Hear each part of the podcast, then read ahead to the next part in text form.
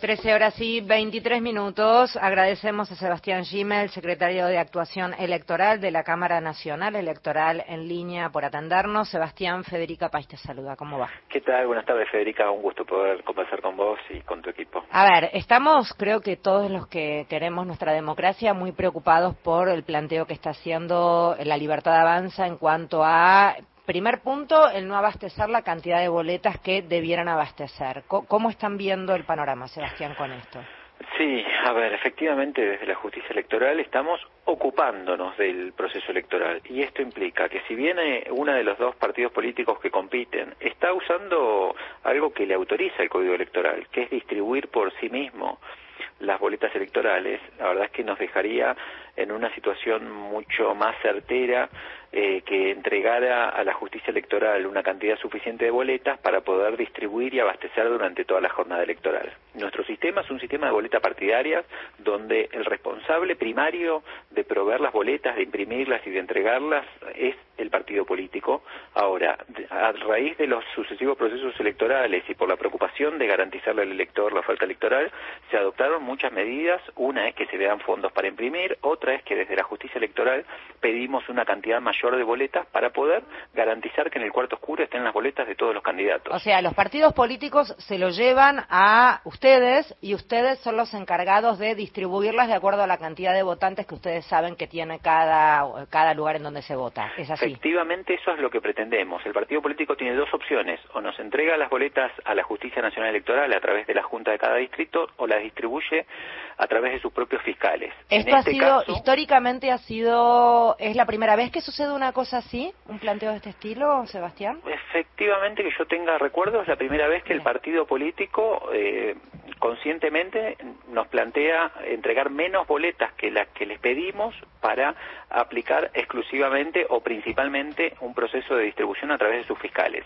Siempre los, los mecanismos de distribución son complementarios, nos entregan una cantidad de boletas y luego, si hace falta, reaprovisionan a través de sus fiscales. Como esta es una elección de segunda vuelta, son solo dos candidatos, entonces estimamos que hacen falta más boletas de los dos candidatos que compiten. Y ahí es donde nos entregan boletas, no es que no nos entregan, pero en una cantidad menor que la que estimamos para poder garantizar la provisión de boletas durante toda la jornada electoral. Eh, y comunicándonos expresamente que se hacen responsables del reaprovisionamiento de boletas, y esto es importante destacarlo. Eh, ellos mismos optan eh, por utilizar un sistema a través de los fiscales, que esto está autorizado por la ley, eso también hay que dejarlo en claro, y se hacen responsables del reprovisionamiento durante el domingo de la elección. Entonces, en el caso de que el domingo de la elección, durante algún momento, eh, haya un faltante de boletas, nosotros tenemos mecanismos de contingencia, pero en caso de que esos mecanismos de contingencia no sean suficientemente eficaces para poder proveer con suficiente velocidad las boletas, será el propio partido político el que tenga que eh, responder ante esas circunstancias llevando las boletas a cada una de las escuelas. Eh, hola Sebastián, soy Mario. ¿Qué tal Mario? Eh, es cierto que en 40 años no, no registra uno que ha cubierto elecciones todo este tiempo democrático y además es insólito que estemos discutiendo esto a tres días de votar. además hay una denuncia de la Libertad Avanza que también resulta algo insólita eh, inculpando, entiendo, a eh, personal de gendarmería por el traslado, la falta de boletas posibles. Eh, genera suspicacias esto, por lo menos, si no certeza desde el punto de vista jurídico.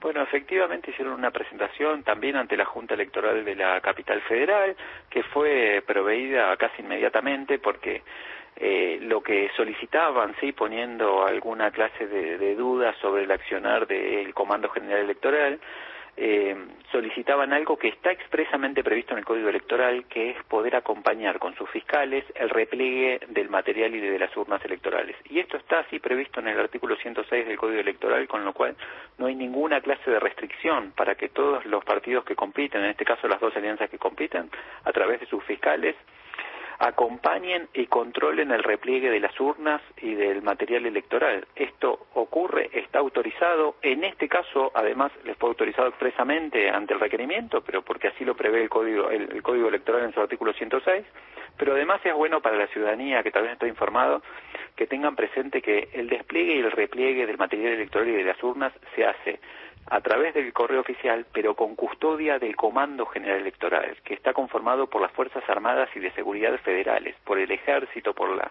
Armada, por la Fuerza Aérea, y además tiene eh, control logístico a través de trazabilidad por GPS con lo cual no hay ningún margen allí para que se cometa una irregularidad, para que se pierda el seguimiento en tiempo real, inmediato y completo de todas las urnas y el material electoral. Pero bienvenido sea la, acción de los partidos políticos que suman también su propio control, porque cuantos más controles haya, más tranquilidad y confianza podemos generar. Pongamos que eh, es transparente, que todo viene y que las boletas se reponen. Con todo este esta suerte de este, alfombra este, roja del, fraude, eh, ¿podrá tener recursos o buscarán recursos para denunciar eh, mal, este, el mal desempeño de la Cámara Nacional Electoral, de lo que pasó con los que tienen que controlar el comicio? ¿Qué cosas se puede preparar con esta, esta introducción que está haciendo desde hace unos días, hablando del fraude, algunos sectores que integran la Libertad Avanza?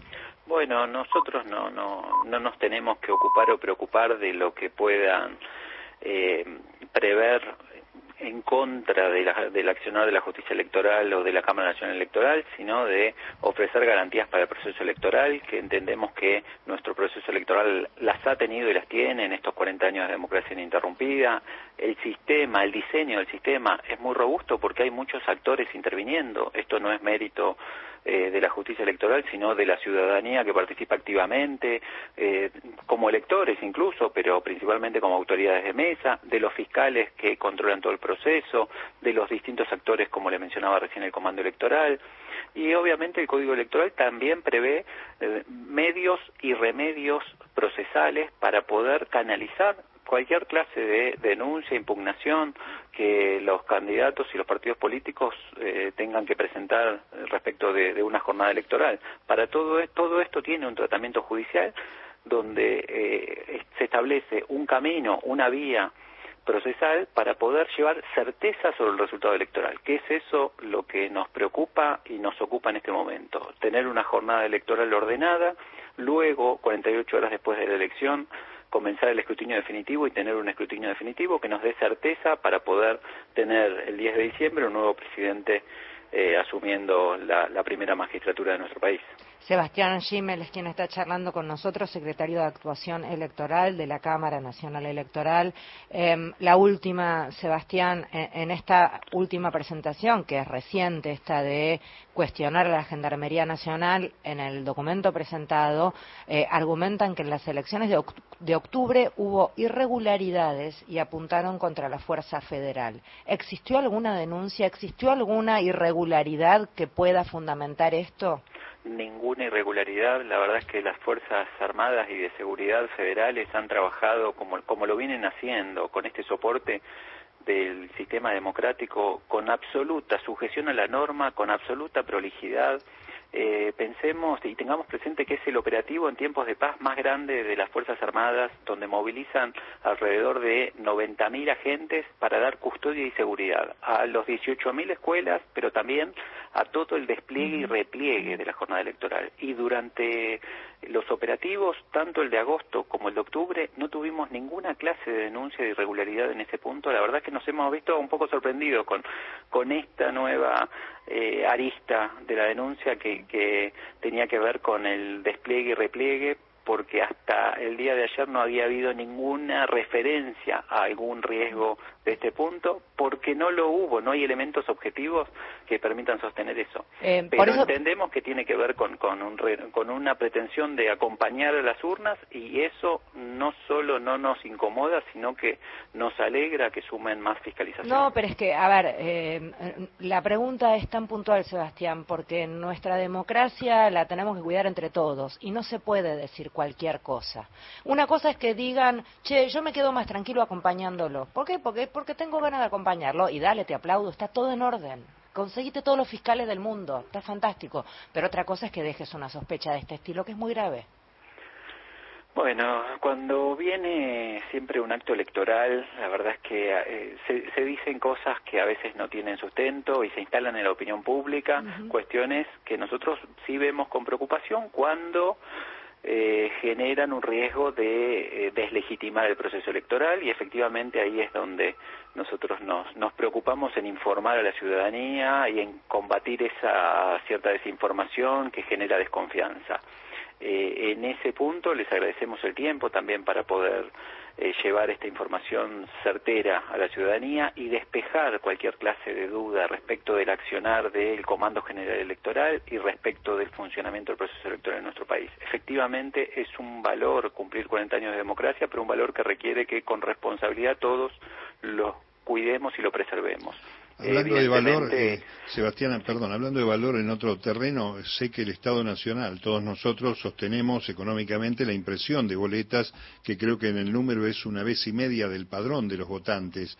Eh, ¿Se rinde eso? ¿Qué, este, ¿Toma conocimiento la justicia electoral del gasto?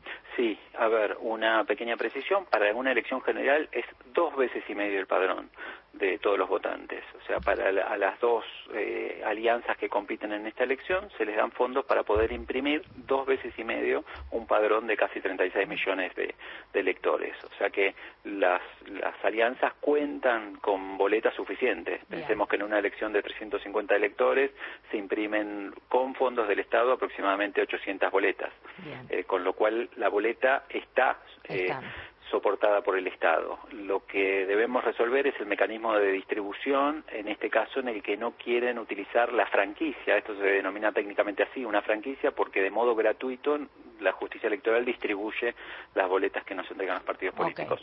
Luego sí, yendo a la pregunta que nos hacía, hay un control muy riguroso eh, y este año incluso se han tomado medidas adicionales solicitándole colaboración a, la AFIP y a distintas agencias del Estado para poder tener la lupa sobre ese gasto de las boletas para eh, si bien en una segunda vuelta no, no existe el mismo riesgo que existía en las elecciones primarias, la verdad es que en las elecciones primarias uno veía tantas candidaturas eh, previamente desconocidas, con poca historia electoral, que los jueces de los distintos distritos han puesto una fiscalización adicional sobre el gasto de las boletas. Gracias, Sebastián, por hablar con nosotros y por aclarar todos los puntos. No, por favor,